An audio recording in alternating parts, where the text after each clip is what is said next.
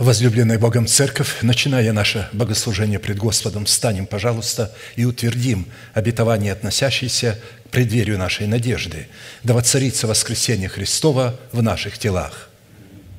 Склоним наши головы в молитве. Дорогой Небесный Отец, во имя Иисуса Христа, мы благодарны имени Твоему Святому за вновь представленную привилегию – быть на месте всем, которое очертила десница Твоя для поклонения святому имени Твоему. И ныне позволь наследию Твоему во имя крови завета подняться на вершины для нас недосягаемые и сокрушить всякое бремя и запинающий нас грех.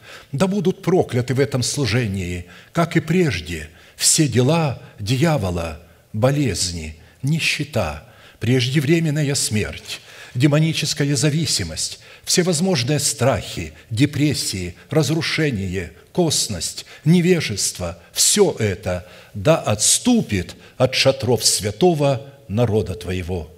И ныне встань, Господи, на место покоя Твоего Ты и ковчег могущества Твоего, и да облекутся святые Твои спасением Твоим, и да возрадуются пред лицом Твоим – дай нам больше от Духа Твоего. Пропитай нас Духом Твоим святым, позволь нам найти светлое лицо Твое. Я представляю это служение в Твои божественные руки, видя его рукою превознесенную, великий Бог, Отец и Дух Святой. Аминь. Да благословит вас Господь, можете садиться. Итак, как и прежде, прежде, прежде чем мы начнем погружаться в глубины нашего наследия неизменным эпиграфом к исследованию Слова Божия, Луки 24 глава, 44 стих. «И сказал Иисус ученикам Своим, «Вот то, о чем я вам говорил еще бы с вами, что надлежит исполниться всему написанному о мне в законе Моисеевом и в пророках и псалмах».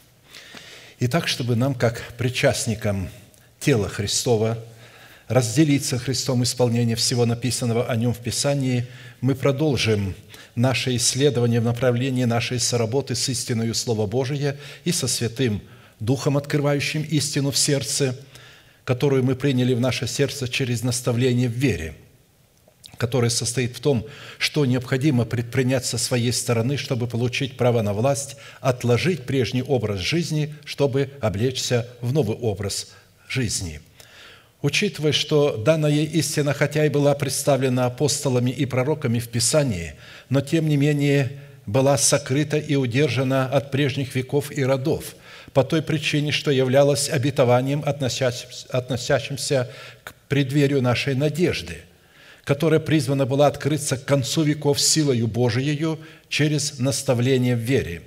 И при этом только той категории святых, которые войдут в категорию доброй жены – обладающей статусом тесных врат, чтобы иметь им власть на право наследовать усыновление своего тела искуплением Христовым за заплаченную ими цену быть учениками Христовыми. Ефесянам 4, 22, 24 отложить прежний образ жизни ветхого человека и сливающего в обольстительных похотях, обновиться духом ума вашего и облечься в нового человека, созданного по Богу в праведности и святости истины». Итак, для выполнения этой повелевающей и судьбоносной заповеди задействованы три повелевающих и основополагающих действия – отложить, обновиться и облечься.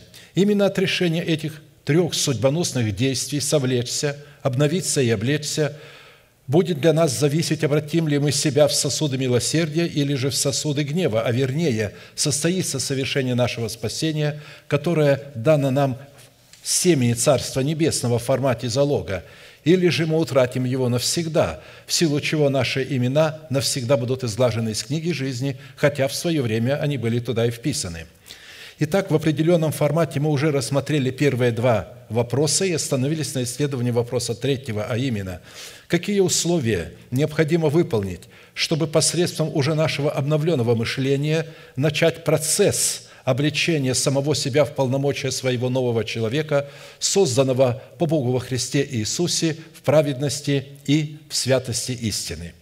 В связи с этим мы уже рассмотрели ряд притч – и образных событий, в которых мы познакомились с условиями, исполняя которые мы могли бы именем Бога Эль-Элеон или же именем Всевышний разрушить державу смерти в нашем теле в лице царствующего в нем греха, обуславливающего суть нашего ветхого человека с делами его, чтобы затем шумом навеки не свергнуть его из нашего тела в преисподнюю – дабы на месте державы смерти в нашем теле воздвигнуть Царство Небесное в достоинстве державы жизни вечной. И остановились на рассматривании тайны, сокрытой в формате и на сказании 17-го псалма Давида, в которой Святой Дух с присущей только Ему мудростью и властью раскрывает требования в этой восхитительной аллегории, на основании которых мы призваны соработать молитвой веры с именем Бога Эль или Он, или же Всевышний – и суть этого условия состоит в том, чтобы в обстоятельствах нашей тесноты, при совлечении ветхого человека с делами его, мы могли бы возвать к Всевышнему, как к своему Богу, и исповедать веру своего сердца в то, кем для нас является Бог во Христе Иисусе, что сделал для нас Бог во Христе Иисусе, кем мы приходимся для Бога во Христе Иисусе, и что надлежит делать нам, чтобы наследовать все то, что сделал для нас Бог во Христе Иисусе. Именно эти четыре небольшие определения, если бы были поняты народом Божиим, то они бы были бы наисчастливейшие люди на земле. Они перестали бы пытаться что-то делать, потому что уже все сделано. Им нужно только взять вот то, что уже сделано, и смотреть на это и присваивать это. Данная аллегория является одним из сильных и объемных образов, показывающих соработу нашего обновленного мышления в лице царя Давида с именем Бога Эль-Илион или же Всевышний в жестоком противостоянии с нашим плотским умом в лице царя Саула и с царствующим грехом в лице нашего ветхого человека. И, как я все время напоминаю, эти три царя враждуют в одном теле. Правда, два царя всегда имеют между собой союз – плотской ум и царствующий грех. Они объединяются против э, нашего духа.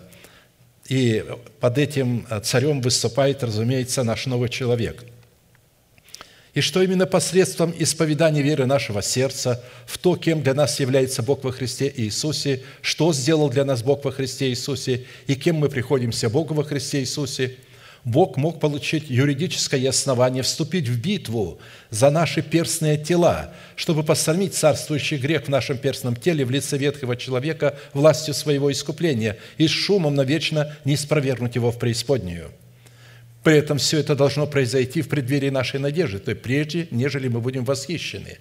Мы должны облечься в жемчуг нетления, потому что когда мы рассматриваем Вышний Иерусалим, показанный в Откровении Иоанна, это не Иерусалим на небесах, это Иерусалим на земле, потому что заканчивается книга, что древо жизни приносит плоды 12 раз в году и листья дерева для исцеления народов. Из этого следует, что речь идет о земле, потому что в небесах не нужно никого будет исцелять, и такие листья никому не нужно приносить. Листья – это свет для мира, чтобы исцелить людей от греха. Итак, по своему характеру молитвенная песнь Давида содержит в себе три части, в которых представлен один из эталонов характера правовой молитвы, присущей нам, как царям, священникам и пророкам.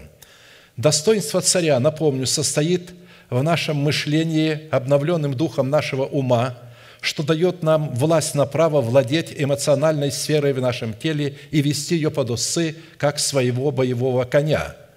Достоинство священника дает нам власть на право прибегать к Богу в достоинстве воина молитвы, чтобы совершать правовое ходатайство за усыновление нашего тела искуплением Христовым. Достоинство пророка дает нашему новому человеку право входить в святая святых, дабы слышать голос Божий над крышкой золотого ковчега в своем сердце, а Богу дает основание слышать голос нашего ходатайства и отвечать на него. Первая часть в данной молитвенной песни определяет состояние сердца Давида как воина молитвы, что является основанием для правового статуса его молитвы, присущей исключительно достоинству царей, священников и пророков, коим и был Давид, коим и мы с вами являемся. Вторая часть раскрывает содержание правовой молитвы, присущей достоинству царей, священников и пророков – которое дает Богу основание избавить Давида от руки всех врагов его, следовательно, и нас.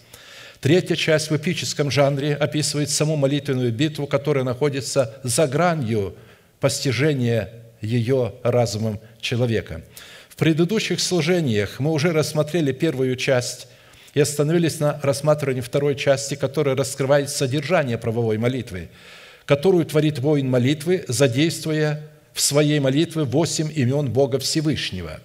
Именно исповедание полномочий, содержащихся в сердце Давида в восьми именах Бога Всевышнего, как раз и позволили Давиду возлюбить и призвать достопоклоняемого Господа, чтобы спастись от своих врагов. А Богу познание исповеданной истины, раскрывающей полномочия в сердце Давида его восьми имен, дало основание задействовать исповедание этих возможностей в битве против врагов Давида – Возлюблю Тебя, Господи, крепость моя, Господь, твердыня моя и прибежище мое. Избавитель мой, Бог мой, скала моя, на Него я уповаю. Щит мой, рог спасения моего и убежище мое. Призову достопоклоняемого Господа, и от врагов моих спасусь. Итак, восемь имен Бога Всевышнего. Господь – крепость моя, Господь – твердыня моя, Господь прибежище мое, Господь – избавитель мой, Господь – скала моя, Господь – щит мой, Господь – рог спасения моего, Господь – убежище мое». В определенном формате, насколько это позволил нам Бог и мера нашей веры, мы уже рассмотрели во Христе Иисусе свой наследственный удел в полномочиях четырех умен Бога, в достоинстве крепости, твердыни, прибежища и избавитель – и остановились на рассматривании нашего наследственного удела во Христе Иисусе в имени Бога скала Израилева. Имя скала Израилева, обуславливающего природу Всевышнего, когда говорится Израиль, то что это скала воина молитвы. Израиль – это воин молитвы. И это имя обуславливает природу Всевышнего и характер Его Слова – который принадлежит уделу воинов молитвы. И на иврите это имя содержит в себе такие неземные достоинства, как острие горного утеса, камень, каменная ограда, кров, тень от скалы, победоносный, бивень слона, слоновая кость, владычество вечное, обетова, обетованная пища нетленная или же обетование пищи нетленной, утешение мира – вот последние слова Давида, изречение Давида, сына Иисеева, изречение мужа, поставленного высоко, помазанника Бога Израилева и сладкого певца Израилева. «Дух Господень говорит во мне, и слово Его на языке у меня.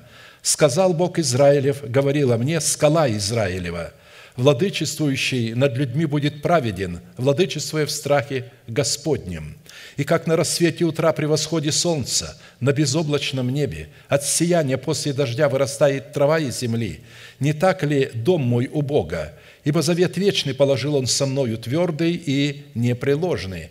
Не так ли исходит от Него все спасение мое и все хотение мое?» Второе Царство 23, 1, 5. С одной стороны, имеющийся род молитвы, в которой Давид исповедует свой удел в восьми именах Бога Всевышнего, а в данном случае удел в имени Бога скала Израилева, говорит о том, что данная молитва творится в границах завета, заключенного с Богом. А с другой стороны, что данная молитва является стратегическим учением, которое предназначено быть нашим призванием и священными ризами для обличения нас, как воинов молитвы, в достоинство царей, священников – и пророков, помазанных Святым Духом, осуществлять царство над своим перстным телом. И если человек через наставление в вере не принял данное ему Богом помазание на царство над своим призванием, состоящим в достоинстве своего перстного тела, в статусе царя, священника и пророка, чтобы облечь свое перстное тело в жемчуг нетления, это откровение не принесет ему никакой пользы – А посему свойства и лексика в определении имени Бога скала Израилева, как и все предыдущие имена Бога Всевышнего, не могут быть найдены ни в одном из имеющихся словарей мира. В имени Бога скала Израилева, как и в других именах Бога, сокрыт наследственный удел Сына Божия, в котором и через которого мы, соработая с полномочиями имени Бога скала Израилева, призваны получить победоносную способность расширять свои пределы – дабы получать прибыль, полученную от оборота серебра, которая состоит в усыновлении нашего тела искуплением Христовым. Учитывая такой необходимый тендем или такой союз Бога и человека в обличении нашего перстного тела в жемчуг нетления, для нас становится жизненно важным определить в каждой сфере нашего бытия как роль Бога, так и роль человека, так как к всеобщей печали большинству верующих в силу их невежества – которое является результатом их собственной жестоковыйности, свойственно пытаться исполнять роль Бога к своей собственной погибели, так как, исполняя роль Бога, человек выдает себя за Бога. Например, когда человек выдает продукт своего мышления, смешивая откровения, полученные им через благовествуемое слово, то таким путем он ставит свои мысли наравне с мыслями Бога – он слышит благовествуемое слово и добавляет туда, растворяет его своим пониманием. Или же, когда человек, служа Богу десятинами и приношениями, вместо того, чтобы искать Бога в правде Его, он берет на себя роль Бога и ищет в этом уникальном служении якобы свободу от духа нищеты в материальном успехе, который он и дает за особый род духовности. А также, когда человек вместо того, чтобы взращивать древо жизни в едеме своего сердца, прежде очищенного от мертвых дел, в плоде кроткого языка, ищет проявление даров Святого Духа, помазание Святого Духа и благословение Святого Духа вместо того, чтобы искать дарителя, помазующего и благословляющего. И еще один весьма разрушительный продукт, ведущий человека к погибели вечной. Это когда он вместо того, чтобы искать общение с Богом в приношении ему плода правды, дабы быть его светом для мира, усиливается в своей собственной праведности, источником которой является его собственная плоть.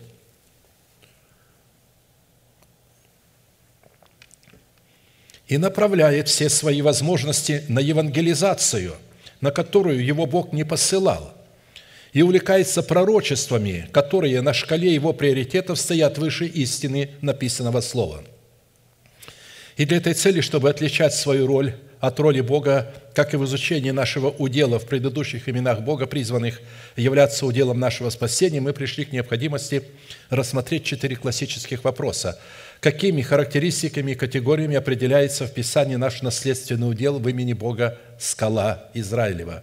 Какое назначение в реализации нашего спасения, в основании которого лежит усыновление нашего тела – искуплением Христовым призван выполнять наш наследственный удел в имени Бога скала.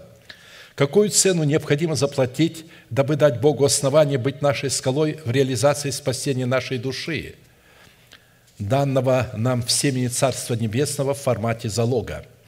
а также по каким результатам следует определять, что Бог действительно является нашей скалой в реализации нашего призвания, состоящего в усыновлении нашего тела искуплением Христовым – не имея ясных и исчерпывающих ответов на эти вопросы, которые мы можем получить исключительно через наставление в вере, и при этом в неукоснительном порядке структуры божественной теократии, в которой функционирует тело Христова, тело всегда имеет одну голову, а не братский совет.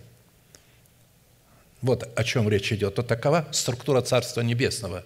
Бог никогда не позволит, чтобы кто-то а, подсказывал ему и учил его – вот когда человек жаждет и ожидает откровения, как Святой Дух трепетал и носился над водами, тогда Бог начинает открывать свое Слово. А посему без неукоснительного и добровольного повиновения благовествуемому Слову человека, обладающему полномочия отцовства Бога и его помощников, у нас не будет абсолютно никакой возможности получить из семени правды прибыль в плоде правды – от семени залога, пущенного нами в оборот. Как написано, ибо все обетования Божии в Нем, то есть во Христе Иисусе, да, и в Нем аминь, в славу Божию через нас. 2 Коринфянам 1, 20.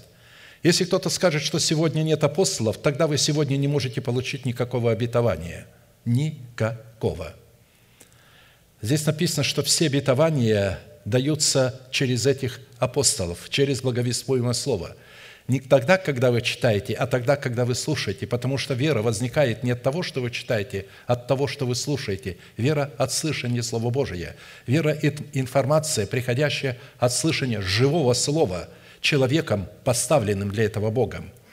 И далее, если при исследовании своего наследственного удела в имени Бога скала Израилева – мы будем рассматривать эти полномочия вне веры своего сердца и вне исповедания этой веры нашим языком, то мы сразу пойдем в неверном направлении. Так как Бог во всех своих властных и неизменных именах является уделом наследия только в границах своего храма, которым является тело человека, который взрастил в Едеме своего сердца древо жизни, двенадцать раз в году приносящее плод свой и листья которого служат светом для мира, так как посредством света, исходящего из недр его духа, он обладает способностью исцелять человеков от греха. И таким путем становится причастником доброй жены и входит в категорию избранного Богом остатка – и прежде чем получить право на власть, исповедовать свой наследственный удел в имени Бога скала Израилева, как предмета веры своего сердца, нам необходимо будет совлечь в себя мантию своего интеллекта, дерзающего инспектировать слово в устах его апостолов и облечься в мантию ученика – только сердце ученика Христова обладает способностью склонять свое ухо перед словом человека, наделенного полномочиями отцовства Бога и его помощников, и принимать семя насаждаемого слова о Царстве Небесном и взращивать это семя в плод правды – и будем помнить, что только тот человек, который жаждет слышания Слова Божия, вникает в это Слово, живет этим Словом, пребывает в этом Слове, и Слово Божие пребывает в нем, сможет устоять в битве против древнего змея и избежать обольстительных сетей дьявола, чтобы наследовать усыновление своего тела искуплением Христовым. В определенном формате мы уже рассмотрели суть первых двух вопросов и остановились на исследовании вопроса третьего, связанного с условиями, дающими Святому Духу основание вести нас в наследие удела в имени Бога скала Израилева.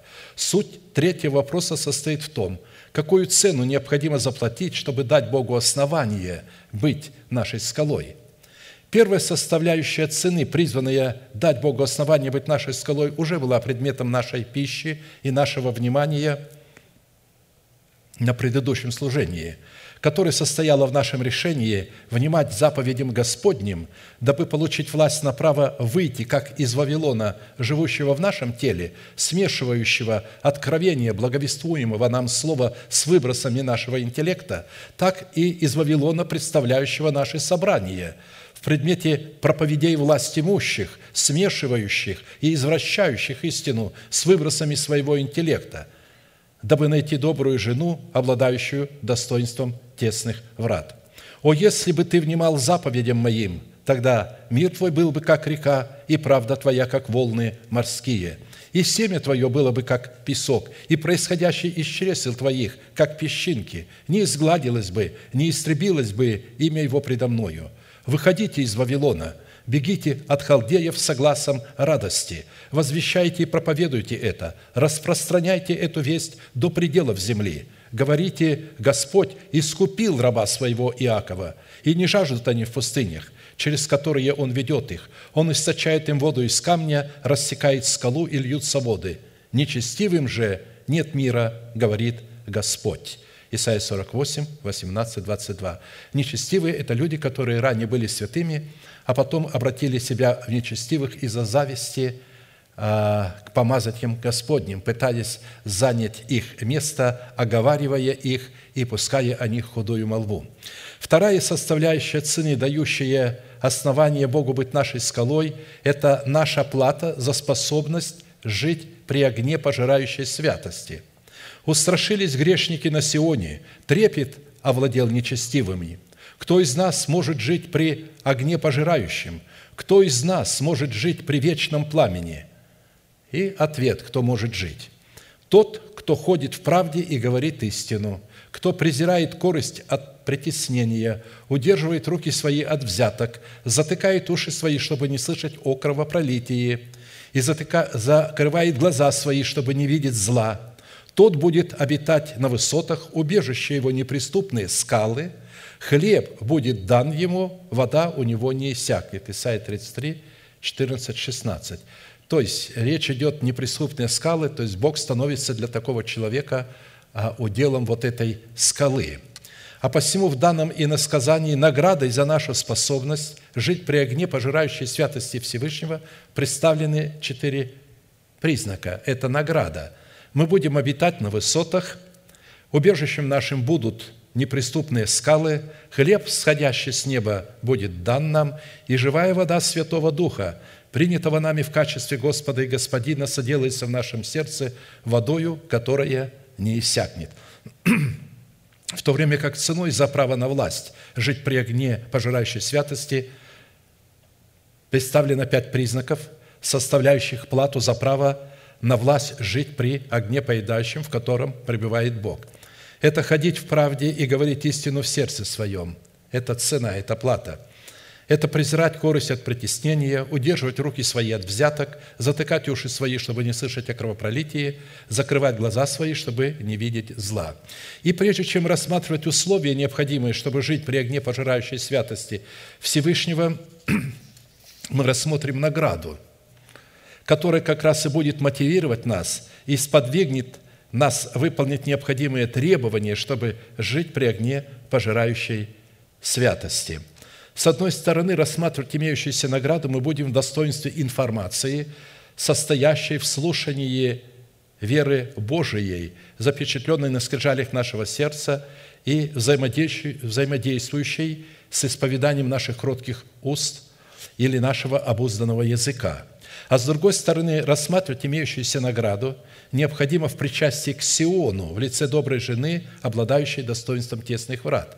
Потому что все, что совершает Бог в нашем сердце, Он совершает в Сионе, через Сион и посредством полномочий Сиона, который является местом Его жилища. Если имеющиеся знания в предмете нашего причастия к Сиону в лице доброй жены, через которую мы призваны обрести благодать от Господа, будет отсутствовать в нашем сердце – в достоинстве информации веры Божией, это не только не принесет нам никакой пользы, но послужит к возникновению в нашем сердце гордыни. Потому что знание, не принятое в почву нашего сердца в достоинстве семени веры Божией, на неукоснительных требованиях и на неукоснительном месте будут надмевать наше сердце. Итак, первая составляющая награды, на которой мы призваны взирать – в нашем сердце, подобно тому, как Моисей взирал на свое достояние. В противном случае у нас не будет никаких возможностей выполнить необходимые условия, чтобы жить при огне пожирающей святости. Бог всегда, прежде чем э, дать заповедь, Он говорит «награда». Вот, вот такая награда, потому что если не будет награды, у человека не будет стимула выполнять эту заповедь. Верую Моисей, придя в возраст, отказался называться сыном дочери фараоновой – то есть выполнил условия, отказался. Почему? И лучше захотел страдать с народом Божиим, нежели иметь временное греховное наслаждение. И поношение Христова почел большим для себя богатством, нежели египетские сокровища, ибо он взирал на воздаяние. То есть он взирал на награду, и это помогло ему избежать руки фараона и не только избежать, но и растоптать фараона своими ногами, его лучшее войско – и воздаяние сие состоит в приготовленном для нас жилище на высотах клятвенных обетований, в которых мы призваны почитать себя мертвыми для греха, живыми же для Бога, называя несуществующую державу жизни в нашем теле как существующую, дабы дать Богу основание творить мир на высотах нашего сердца, которое является престолом Его власти. Как написано, держава и страх у Него, Он творит мир на высотах своих. Иова 25, 2. Исходя из этого и других мест Писания, следует, что высотами, на которых Бог творит мир, образно является как тело святого человека, устроенного в дом Господен, так и тело Христова, представляющее образ горы Сиона в лице доброй жены. Для Бога творить мир на высотах своих, то есть в нашем теле, означает приводить в исполнение свое слово в мудром сердце человека – который устроил себя в храм живущего в нем Святого Духа. Мудрое сердце – это сердце, в котором пребывают два великих свидетеля, предстоящие пред Богом всей земли в достоинстве Тумима, представляющего истину начальствующего учения Христова, и в достоинстве Урима, представляющего господство Святого Духа и открывающего тайну, которая содержится в истине Тумима. Поклоняюсь пред святым храмом Твоим и славлю имя Твое за милость Твою и за истину Твою.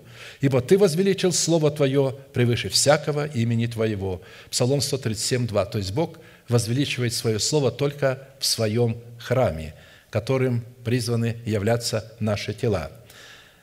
Учитывая, что Бог возвеличил истину своего слова в храме нашего тела, при условии наличия в нем мудрого сердца следует – чтобы Богу творить мир на высотах своего слова, возвеличенного в храме нашего тела, ему необходимо, чтобы человек сотрудничал с ним на условиях ученика, платящего цену за свое ученичество.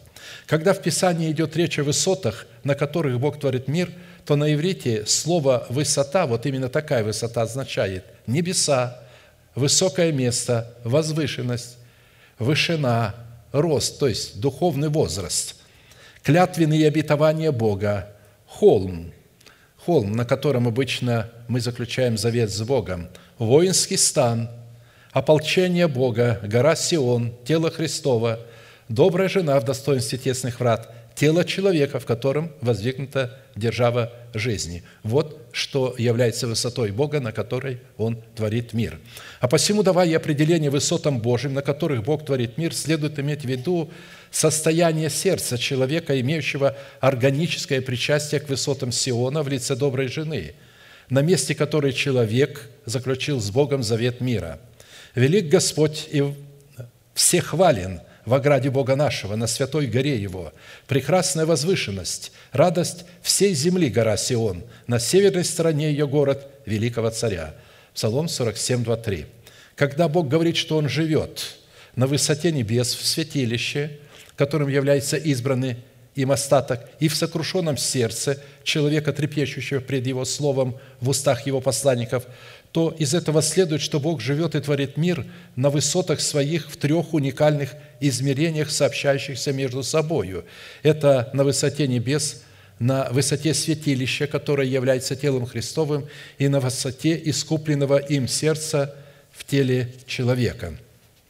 А посему определением высот, на которых Бог творит мир, является клятвенное Слово Бога, исходящее из трех уникальных измерений высоты сообщающихся между собою, над которыми Бог бодрствует, чтобы, то есть вот это слово скоро исполнилось, и которое адресовано к святилищу в лице Сиона и к человеку, имеющему причастие к Сиону. Апостол Иаков, давая определение высоте, пребывающей в сердце человека, говорил, чтобы такой человек, подвергаясь унижению со стороны человеков, завидующих ему, хвалился этой высотою или принимал свое поношение как свою награду – да хвалится брат униженный высотою своею». Иакова 1, 9. Таким образом, награда, состоящая в жилище, приготовленном для нас на высоте, определяется в едеме нашего сердца истинное Слово Божие в достоинстве обетований Бога, делающих нас причастниками божеского естества через наше органическое причастие к Сиону, обусловленному субботой Бога, в которой успокаивается сердце Бога. Если ты удержишь ногу твою ради субботы от исполнения прихотей твоих во святый день мой, и будешь называть субботу отрадою, святым днем Господним, чествуем, и почтишь ее тем, что не будешь заниматься обычными твоими делами, угождать твоей прихоти и пустословить, то будешь иметь радость в Господе, и я возведу тебя на высоты земли, и дам вкусить тебе наследие Иакова, отца твоего, уста Господни изрекли это». Мы знаем, что субботой является тело Христова, в котором успокаивается Бог. Во времена закона Моисеева, который в своих образах и предписаниях содержал в себе тайну искупления человеков, которых Бог предузнал и предопределил, чтобы они были подобными образу Его Сына, Бог всегда раскрывал себя на высотах определенных гор, в которых Он давал свой закон, свою помощь и свое избавление. Обязательно Бог призывал человека на гору, где Он ему открывался и давал ему помощь. И подошел Саул к Самуилу в воротах и спросил его, «Скажи мне, где дом прозорливца?» И отвечал Самуил Саулу и сказал, «Я прозорливец, иди впереди меня на высоту, и вы будете обедать со мною сегодня на этой высоте, и отпущу тебя утром, и все, что у тебя на сердце, скажу тебе». Всякий раз, когда Бог являл свою помощь для своих детей, находящихся в смертельной опасности царствующего греха, Он простирал к ним свою руку с высоты изреченного им слова, запечатленного в сердце человека – Возгремел с небес Господь, и Всевышний дал глаз свой, пустил стрелы и рассеял их, блеснул молнию и истребил их. И открылись источники моря, обнажились основания вселенной от грозного глаза Господа, от дуновения Духа Его. Простер Он руку с высоты и взял меня, и извлек меня из вот многих, избавил меня от врага моего сильного, от ненавидящих меня, которые были сильнее меня». Здесь Давид говорит о своем ветхом человеке и что Бог избавил его от этого злого человека, живущего в нем.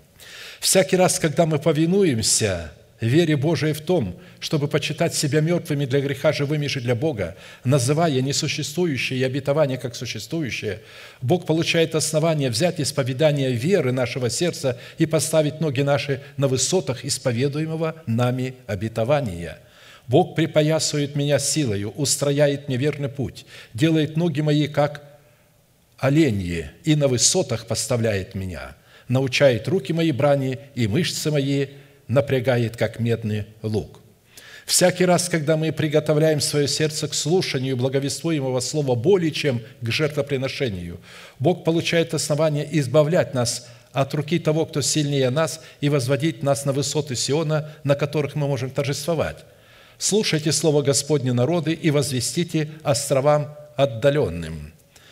Острова отдаленные – это человек освященный. Остров – это всегда человек освященный, отделенный от других, вода вокруг, освящен. Скажите таким островам, кто рассеял Израиля, тот и соберет его, и будет охранять его, как пастырь стада свое, ибо искупит Господь Иакова и избавит его от руки того, кто был сильнее его. И придут они и будут торжествовать на высотах Сиона, и стекутся к благостыне Господа, к пшенице и вину, и илею, к агнцам и валам, и душа их будет, как напоенный водою сад, и они не будут уже более томиться. Тогда девица будет веселиться в хороводе, и юноши и старцы вместе, и изменю печаль их на радость, и утешу их, и обрадую их после скорби их, и напитаю душу священников туком, и народ мой насытится благами моими, говорит Господь. Иеремия 31, 10, 14. Всякий раз, когда мы в поклонении Богу на Его высотах ищем познание Бога в премудрости Его Слова, а не материального успеха, ни души своих неприятелей, ни многих дней жизни, мы тем самым даем Богу основание вложить на этой высоте в наше мудрое сердце свою мудрость, которую мы искали, а также то, чего мы не искали – богатство, имение и славу. И сказал Бог Соломону, «За то, что было на сердце твоем – и ты не просил богатства, имения и славы и души неприятелей твоих, и также не просил ты многих дней, а просил себе премудрости и знания, чтобы управлять народом моим, над которым я воцарил тебя». Здесь имеется в виду управлять самим собой, вот этими многочисленными эмоциями своими. И если мы будем просить, чтобы управлять именно собой, а не кем-то другим – Премудрость и знание дается тебе, а богатство и имение и славу я дам тебе такие, подобных которым не бывало у царей прежде тебя и не будет после тебя. И пришел Соломон с высоты, что в Гаваоне, от скинии собрания в Иерусалим, и царствовал над Израилем – Учитывая, что это прообраз, а не самый образ вещей, под богатством, имением и мудростью следует рассматривать богатство веры Божией, принятой в наше сердце через наставление в вере. Послушайте, братья мои возлюбленные, не бедных ли мира избрал Бог быть богатыми верою и наследниками царствия, которое Он обещал любящим Его. Иакова 2,5. Всякий раз, когда Бог слышит стон узников, которые ненавидят грех – но не имеют силы избавиться от смерти, которая является возмездием за грех. Бог немедленно приникает к ним со своей святой высоты, дабы дать им способность возвещать на сегодня имя Господня и хвалу Его в Иерусалиме.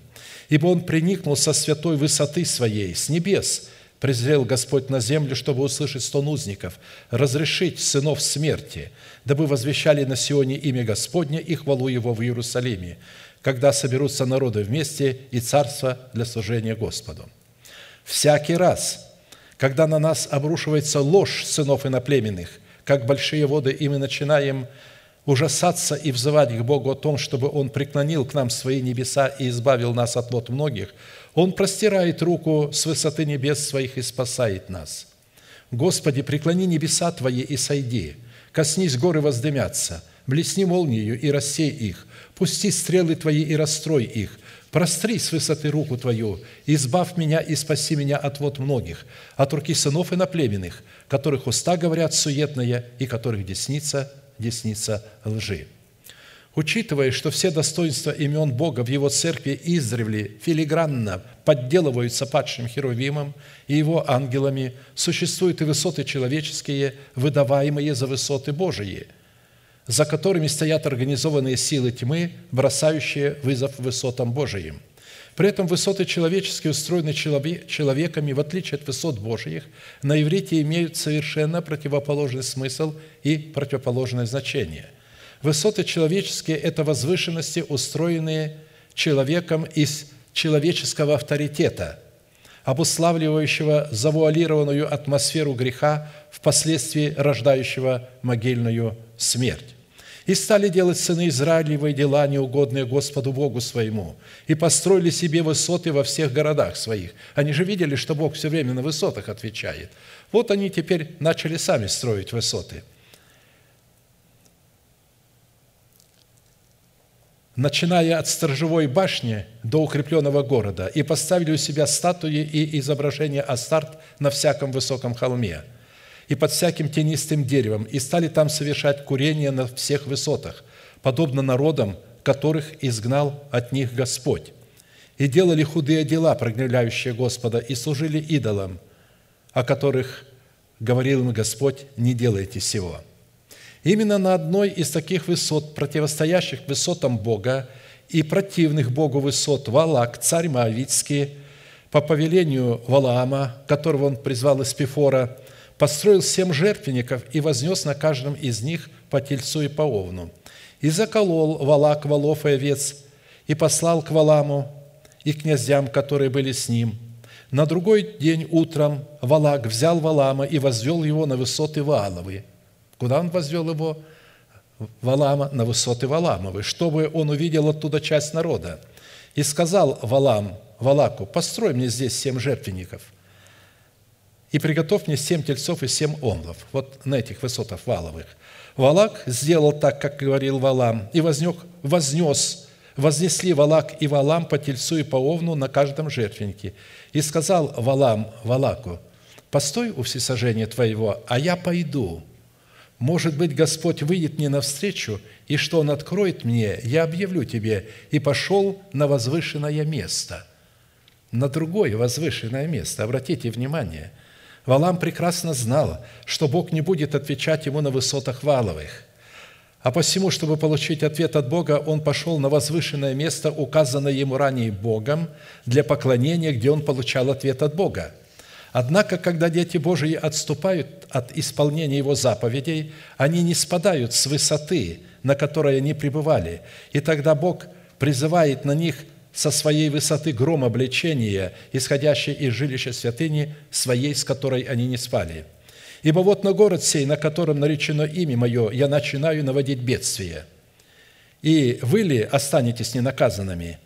Нет, не останетесь ненаказанными, ибо я призываю меч на всех живущих на земле, говорит Господь Саваоф. Посему прореки на них все слова сей и скажи им, Господь возгремит с высоты – из жилища святыни своей подаст свой, страшно возгремит население свое, как, топ, как топчущее в точиле, воскликнет на всех живущих на земле. Итак, чтобы выполнить условия, необходимые для способности жить при огне, поедающем святости нам необходимо не просто взирать на воздаяние в достоинстве жилища на высотах Божьих, но чтобы наше взирание сопровождалось словословием. Итак, славьте Господа на востоке, на островах морских. Имя Господа Бога Израилева. От края земли мы слышим песнь «Слава праведному». И сказал я, беда мне, беда мне, увы мне, злодеи злодействуют, и злодействуют злодеи злодейские. Ужас и яма, и петля для тебя, житель земли.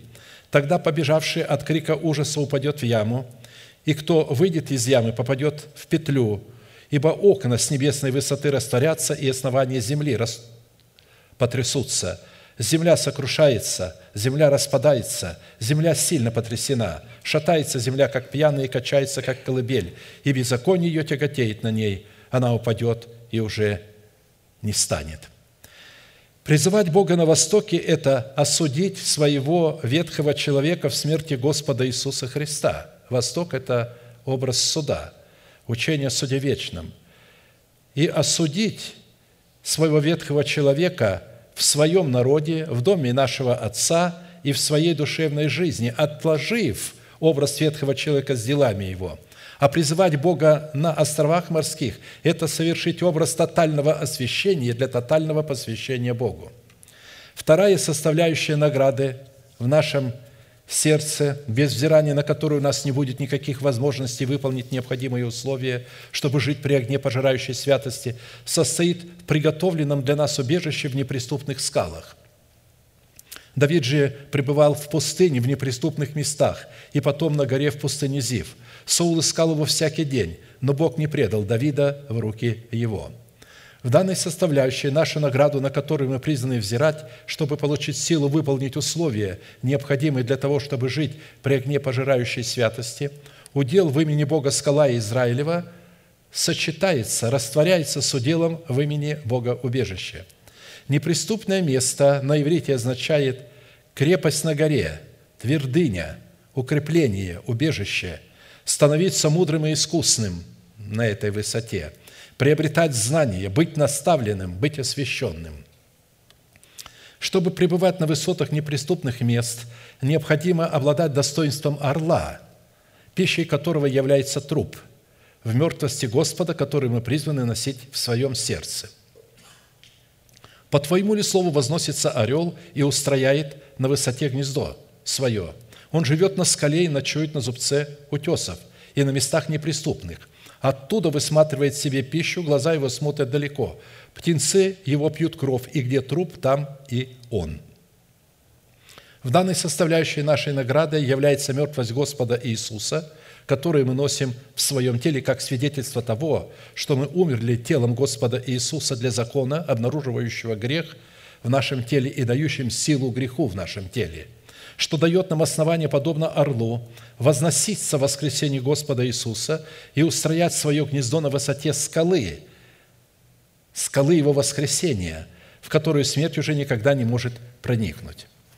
Третья составляющая награды в нашем сердце, без взирания на которую у нас не будет никаких возможностей выполнить необходимые условия, чтобы жить при огне пожирающей святости Всевышнего, состоит в хлебе, приготовленном для нас на, на высоте – при этом речь идет о таком роде хлеба, который является мудростью в статусе нашего воздаяния, который дается как награда всякому человеку с мудрым сердцем, как нетленное сокровище. И вот я в сердце всякого мудрого вложу мудрость, дабы они сделали все, что я повелел тебе». Исход 31.6. При этом следует разуметь, что хлеб в мудрости нетленного сокровища дается нашему мудрому сердцу исключительно в таких константах – которые недоступны для плотского ума, а именно в притчах, в образах, в аллегориях, в гаданиях и в иносказаниях, которые не только недоступны для душевного человека, но неприемлемы, возмутительны и отвратительны для его души. Точно так, как египтянам был отвратителен пастух-овец. Овцы, мясо овцы отвратительно, овца отвратительно и пастух-овец. Для египтян было отвратительно. И приступили ученики его и сказали ему, для чего притчами говоришь им? Он сказал им в ответ, для того, что вам дано знать тайны Царства Небесного, а им не дано. Ибо кто имеет мудрость, в оригинале мудрость и благоразумие в своем сердце в достоинстве начальствующего учения Христова. Кто имеет в сердце своем вот эту мудрость, тому дано будет и приумножится, а кто не имеет начальствующего учения в своем сердце, у того отнимется и то, что он имеет. Потому говорю им притчами, что не видя не видят, и слыша не слышат, и не разумеют. И сбывается над ними пророчество Исаии, который говорит, «Слухом услышите и не уразумеете, и глазами смотреть будете, и не увидите, ибо огрубело сердце людей сих, и ушами с трудом слышат, и глаза свои сомкнули. Да, не увидят глазами, и не услышат ушами, и не уразумеют сердцем, и да не обратятся, чтобы я исцелил их. Ваши же блажены очи, что видят, и уши ваши, что слышат. Ибо истинно говорю вам, что многие пророки и праведники желали видеть, что вы видите и не видели, и слышать, что вы слышите и не слышали». Ведь последнее время Бог открывает наследие, которое скрывалось на небесах, и которое э, первая церковь э, могла только прикоснуться и видеть это все в тенях. Поэтому апостол Петр писал, что оно открывается, это наследие, и должно открыться только к последнему времени.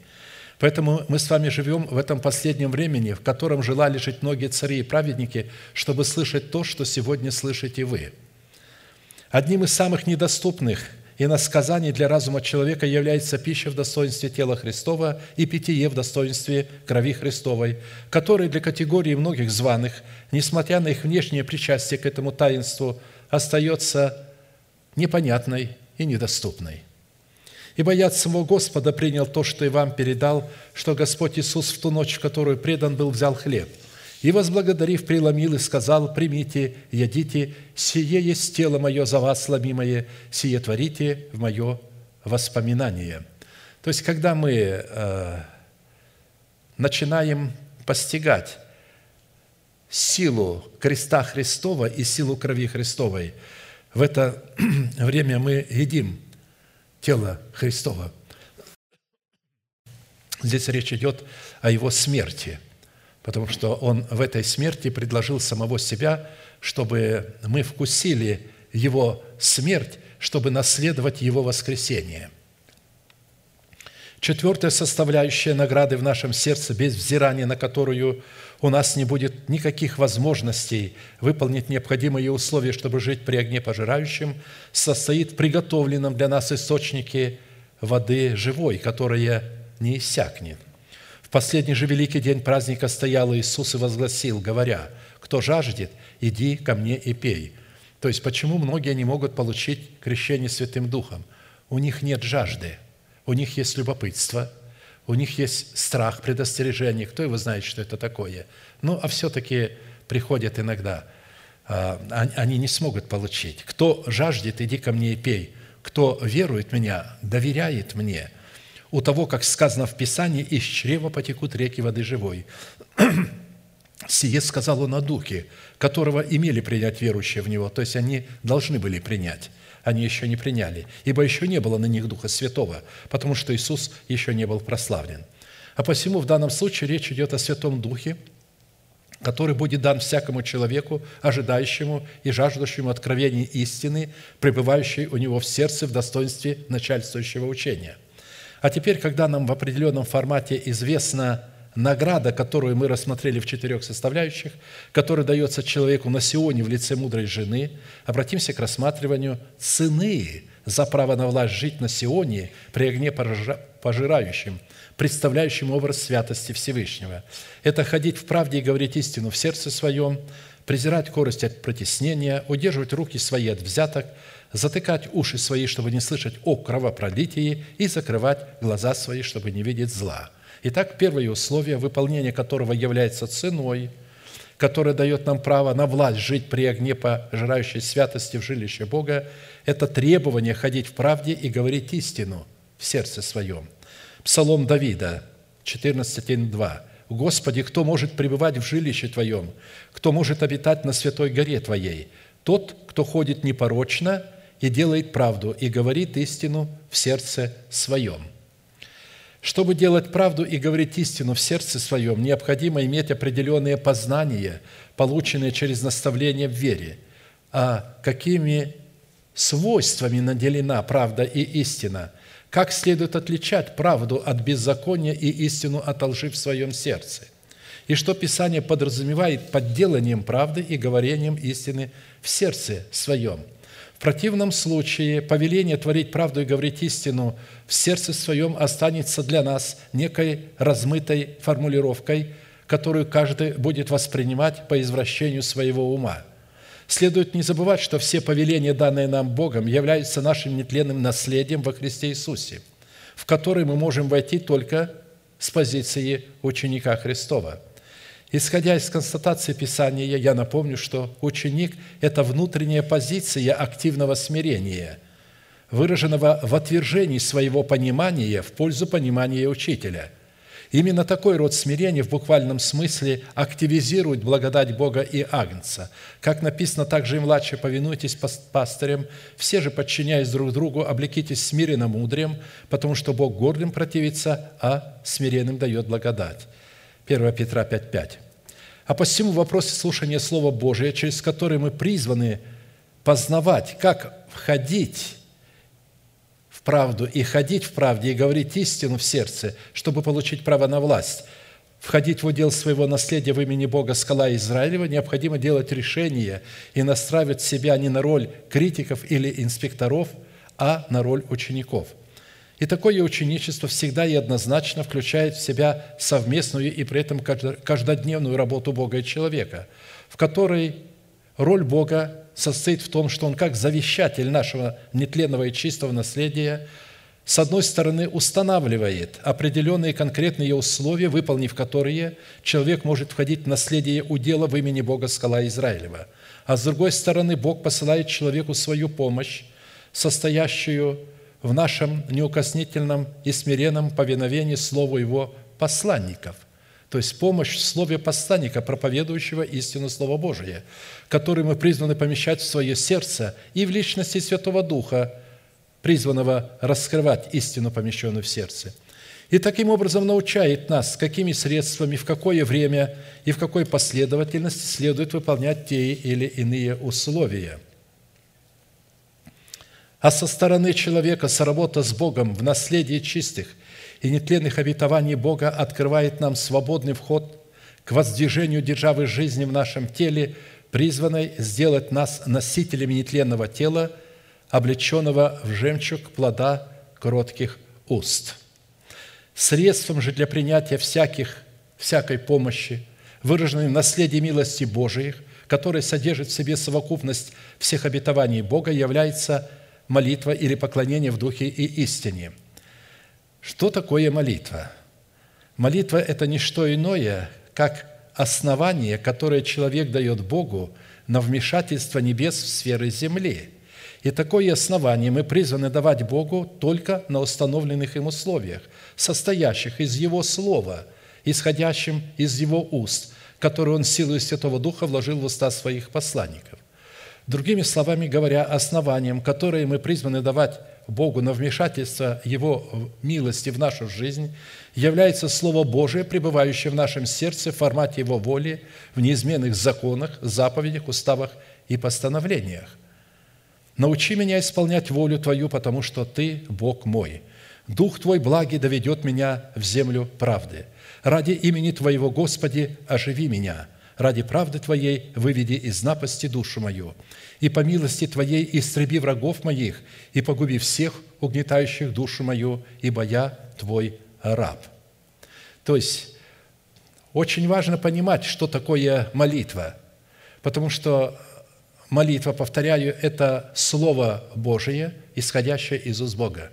Вот когда мы берем это Слово Божие, исходящее из уст Бога, и молимся им – когда мы помещаем в сердце учение, и потом вот этим учением молимся, этими словами. Возьмите молитвенные слова. Причина, почему церковь находится в таком унизительном положении. Посмотрите, когда начинается молитва, где бы она ни была, а, а, будь то а, в православии, будь то у баптистов, будь то у пятидесятников, у харизматов, они что, Словом Божьим молятся? Каждый молится своим умом. Словом Божьим молятся только евреи – они берут молитвенные слова и начинают молиться молитвенными словами. У них есть псалмы Давида, у них есть другие а, а, молитвы из закона, а, которыми они молятся в трудное для себя время. Почему бы не взять пример оттуда? Почему мы сами что-то сочиняем? Я понимаю, когда мы будем слишком хорошо знать Писание, тогда мы сможем э, брать э, э, вот уже многие места Писания и сочетать их, смешивать, чтобы оно исходило одно из другого и подтверждало одно другое. А посему, если бы Давид не признавал над собой власти пророков Господних и не возносил бы своей молитвы в истине и правде через наставление, полученное через пророков Господних, у него не было бы никаких прав и никаких оснований быть услышанным Богом. Он говорил, если бы я видел беззаконие в сердце моем, то не услышал бы меня Господь. Но Бог услышал, внял глаз умоления моего. Благословен Бог, который не отверг молитвы моей и не отвратил от меня милости Своей. Ненавидеть беззаконие в сердце своем означает признавать их и исповедать их пред лицом его посланника, как это делал Давид перед пророком Нафаном, обличившим его в грехе прелюбодеяния и научившим его, как молиться в приношении Богу жертвы, что дало Богу основание отпустить грехи Давида через уста пророка Нафана – когда Нафан пришел и обличил его, и сказал ему, у одного человека было много овец, и когда пришел к нему гость, странник, с улицы зашел, вместо того, чтобы взять одну из овец своих и приготовить для этого странника, он взял соседнюю овечку, у того была только одна овца, и больше не было – и он взял ее, зарезал и предложил этому страннику. Давид сказал, кто этот человек, он должен умереть. Пророк Нафан ему говорит, царь, это ты. Все, он сразу понял, что он сделал. Он не объяснял ему. Он понял эту притчу и сразу сказал, согрешил я пред Господом, я должен умереть. И сказал ему Нафан, не умрешь, ибо Господь снял с тебя грех твой – за что снял? Сегодня масса христиан возмущается. Что это за Давид? Что это за прелюбодей? Убил человека, взял его жену. Они продолжают возмущаться. Сколько мне люди говорили, чего ты этого Давида превозносишь? Чего ты этого халдея Авраама превозносишь? Идолопоклонника. То есть а, а люди а, нечестивые посягают на что? На то, что Бог очистил, они продолжают это называть нечистым. Бог сказал апостолу Петру, то, что я очистил, не почитай нечистым. Он показал ему нечистых животных и сказал, закали и ешь. Он говорит, Господи, никогда в уста мои ничего нечистого не входило. А Бог ему говорит, то, что я очистил, не почитай нечистым. Эти нечистые животные, но теперь они очищены. Бери и ешь. То есть, Поэтому Псалом Давида, учение, «Блажен, кому отпущены беззакония и чьи грехи покрыты». Блажен человек, которому Господь не вменит греха и в чем духе нет лукавства. То есть почему? Да потому что а, этот грех, которым Давид согрешил, не жил в сердце его. Это был странник, который пришел извне. А знаете, когда странник приходит извне? Когда мы не бодрствуем – когда мы не делаем то, что должны были бы делать. Вот тогда приходит вот этот странник извне, вот эта похоть внезапно приходит, обуревает человека, и он в ужас приходит, ведь он был свободен от этой похоти. Но не было у Давида этой похоти совершенно. Откуда она вдруг внезапно взялась? Да потому что написано, когда цари выходят на войну, царь Давид остался дома и прохаживался по чертогам наверху э, э, своего дворца прохаживался и увидел э, рядом по соседству живущего друга своего, одного из своих тридцати вождей, Урию Хитиянина, увидел его жену купающейся и послал слуг своих и сказал, приведите ее ко мне. Ее привели, и он спал с нею.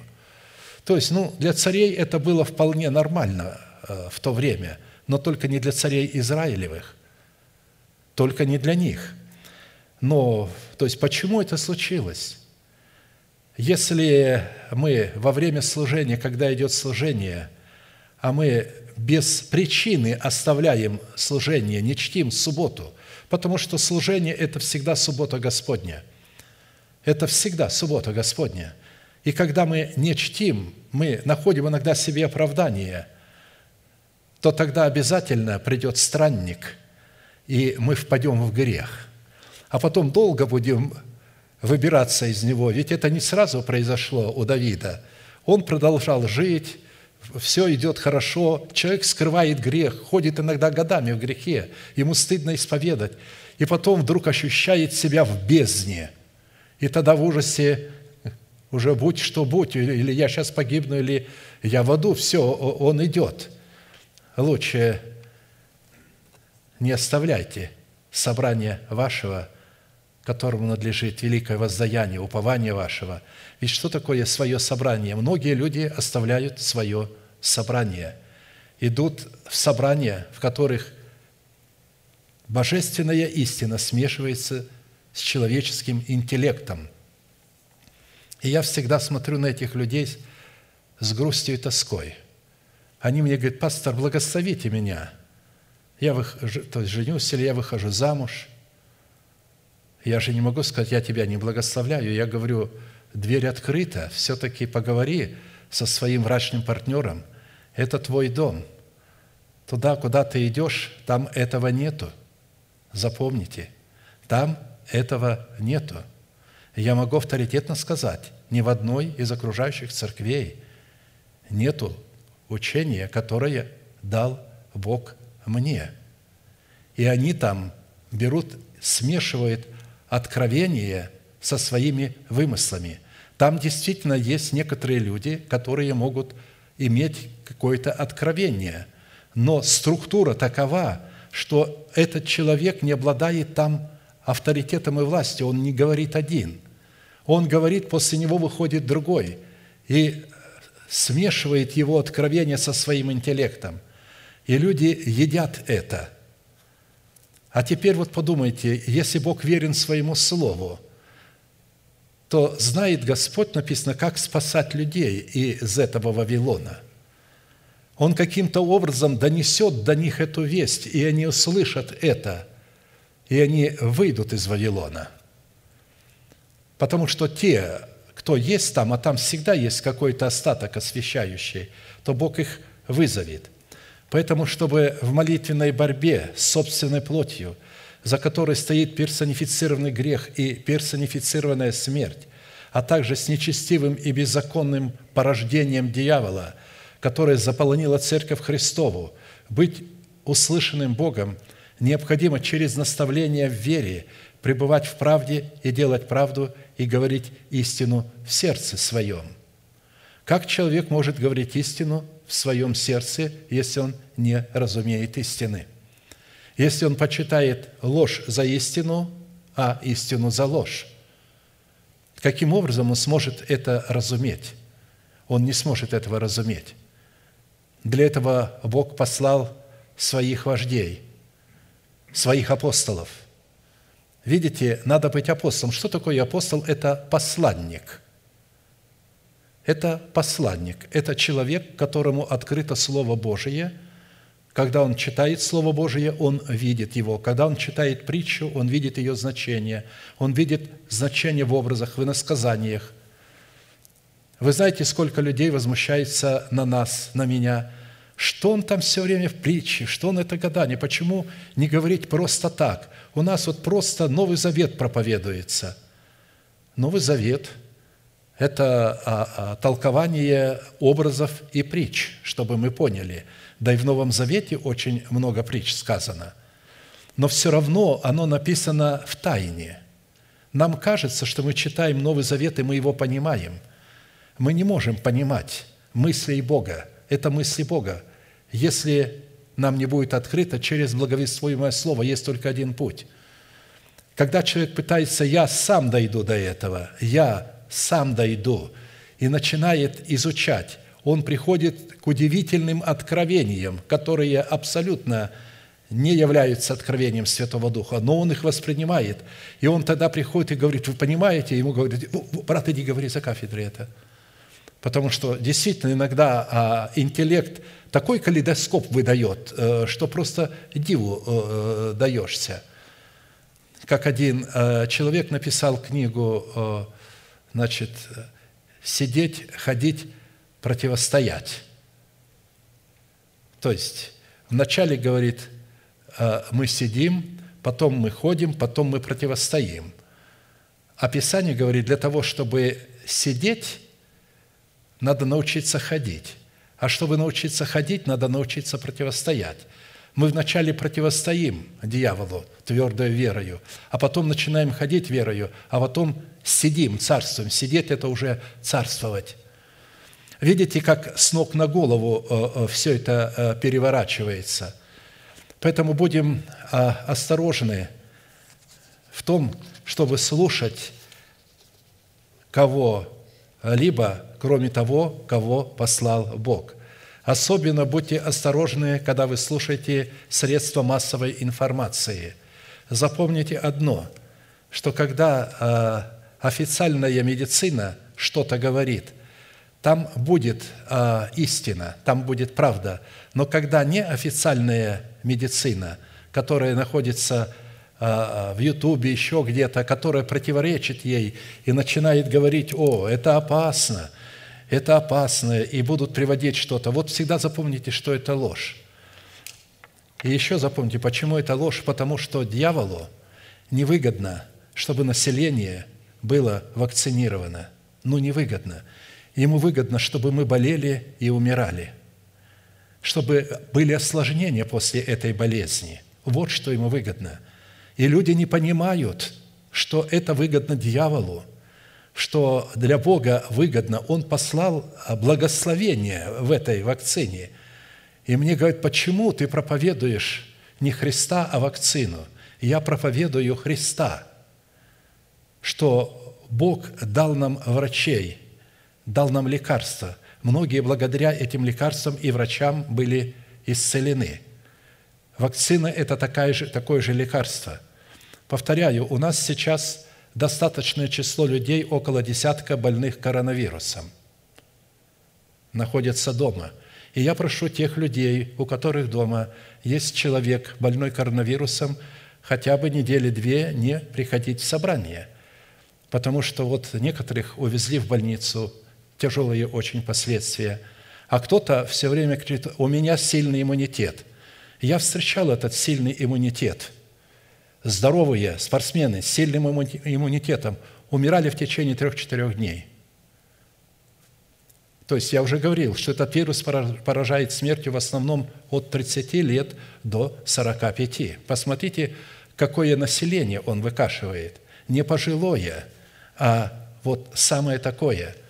Да, это возмездие за грех, да, это люди своим грехом сделали, но Бог остается милостив – Поэтому не слушайте э, э, всевозможные слухи, а просто поймите правильно, ну, ну никак не может в вакцине э, быть значит, нечто, что будет вас контролировать. Они туда заложили и через это будут манипулировать нами. Там чип какой-то. Я говорю, если там чип какой-то, его можно вложить в любую жидкость, в любой укол, в любой сок. Они возьмут вот пепсиколу, который ты любишь, или в квас, и туда, эта же жидкость тоже, и ты выпьешь. Но если ты веришь в то, что в вакцине есть э, этот, э, э, значит, э, то, что будет тебя контролировать, или то, что от этого ничего говорит, потом через год все умрут. Через год все не умрут. Скорее умрут те, которые этого не сделают. Вот это будет точно – Многие, повторяю, вот они поверили и боятся. Откуда у них этот страх? Потому что они не слушают меня. Они слушают кого-то другого. Они бы просто спросили, пастор, а как вы смотрите на это? Ну почему бы просто не спросить? Меня с других церквей звонили и говорили, как вы на это смотрите? Я отвечал, они говорили, благодарю, иду делать. А в своей церкви вдруг появляются люди, которые обижаются, возмущаются. Не надо обижаться. Мы любим вас – Я понимаю вас, вы наслушались, ухо свое открыли, не открывайте свое ухо. Когда вы нацелите на один источник, вот только тогда вы будете благословенны. Аминь. Склоним наши колено, кому невозможно наши головы, будем молиться, и да благословит нас Господь.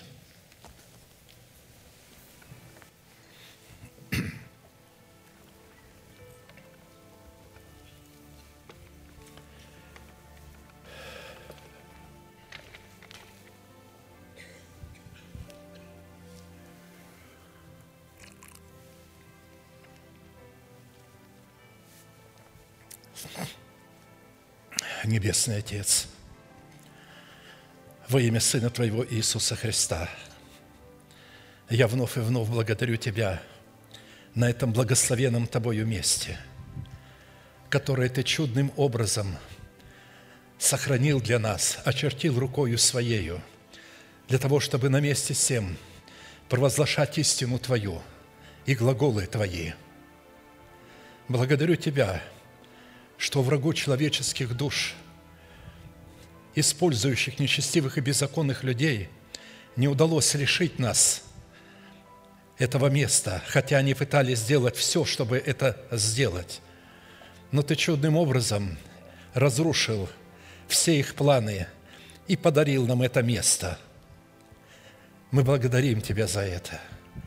Благодарим Тебя за это удивительное слово, что мы можем жить при огне пожирающей святости. Что этот огонь пожирающей святости не является видимым фактором, он является невидимым фактором внутри человека. Он представляет святость твою в человеке и не позволяет грешить и отделяет человека от греха, дает ему победу над грехом – Именно такой человек становится твоей высотою. Его тело становится твоей высотою, с которой ты будешь спасать его самого, а также тех людей, которые будут взирать на него. Благодарю Тебя за Твои высокие и дивные откровения. Научи нас – исполнять волю Твою так, чтобы Дух Твой благий мог вести нас в ту землю, которую Ты обещал нам. И этой землей является наше тело, призванное быть усыновленным и искупленным от тления.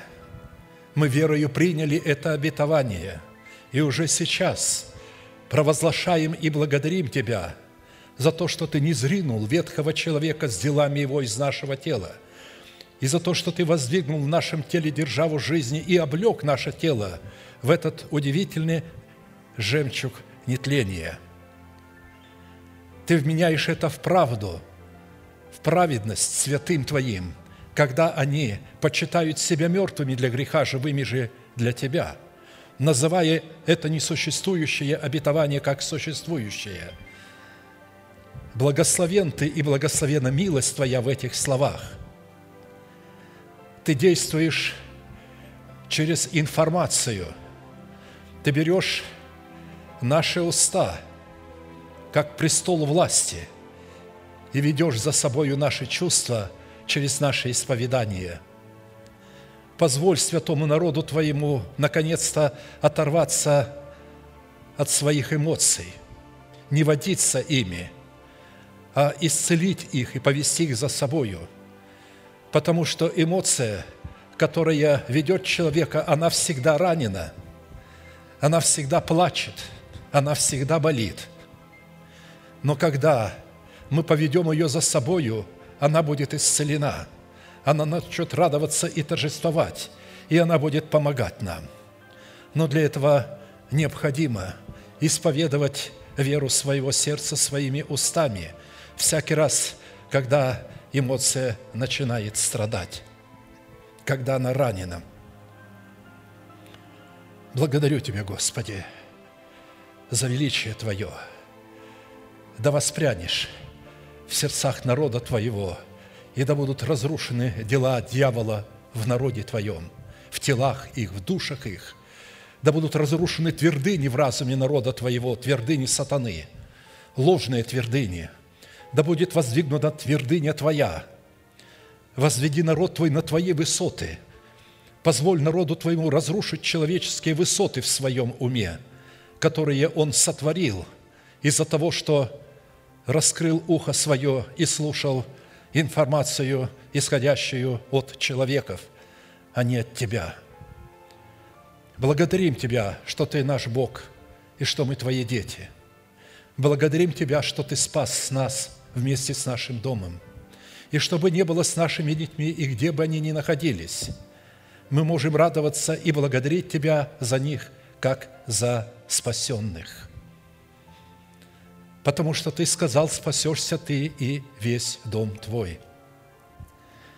Я хочу, чтобы сердца народа Твоего были утешены – когда сатана посягает на наших детей, чтобы они могли знать, как себя вести и что делать.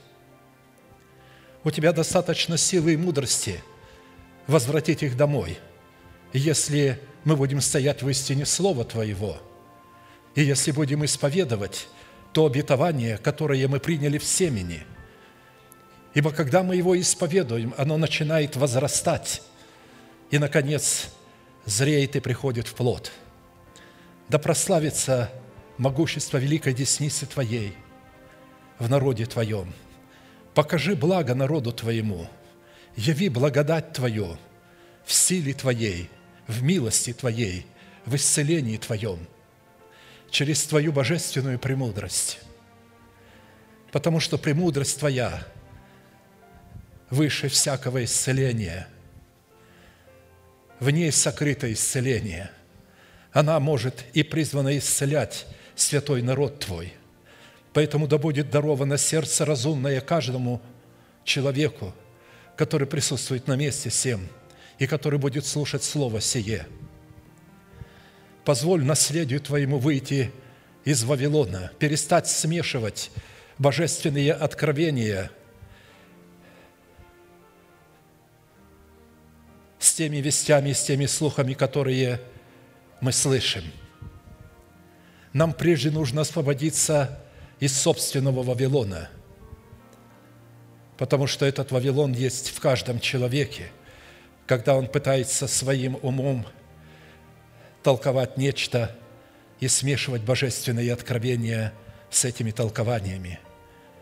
Дай нам это видеть и отказаться от этого – не лучше ли молиться о том, чтобы Бог открыл это через Слово Свое? Благодарим Тебя, Господи. Если Ты открыл это Слово, эту истину, то Ты дашь ею воспользоваться. Не вмени наследию Твоему малодушие, не вмени того, что они смотрели и слушали другие источники и напитались оттуда – прости их и не вмени им этого греха. Научи их слушать только Тебя и смотреть только на Тебя, чтобы Ты мог прославиться в них и через них, чтобы они стали теми листьями для исцеления народов, чтобы окружающие люди, бедные люди, которые не имеют этого слова, могли увидеть этот свет – и прийти к Твоему свету.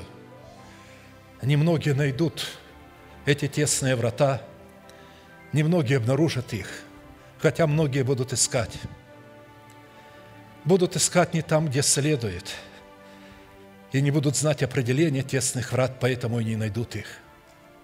Но мы благодарим Тебя, что Ты дал нам откровение и знания, и мы можем находиться здесь и слушать Слово Твое – проникаться им, питаться им, радоваться им, утешаться им и быть защищенными им.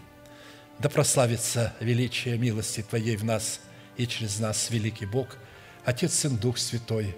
Аминь.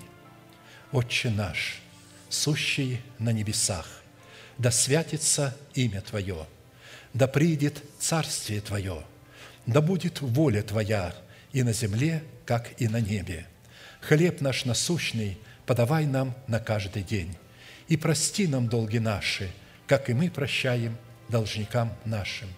И не веди нас в свои искушения, но избавь нас от лукавого, ибо Твое есть царство и сила и слава во веки. Аминь. А теперь провозгласим наш неизменный манифест, могущему же соблюсти нас от падения и поставить пред славою Своею непорочными в радости, единому, премудрому Богу, Спасителю нашему, через Иисуса Христа, Господа нашего, слава и величие, сила и власть, прежде всех веков, ныне и во все веки. Аминь.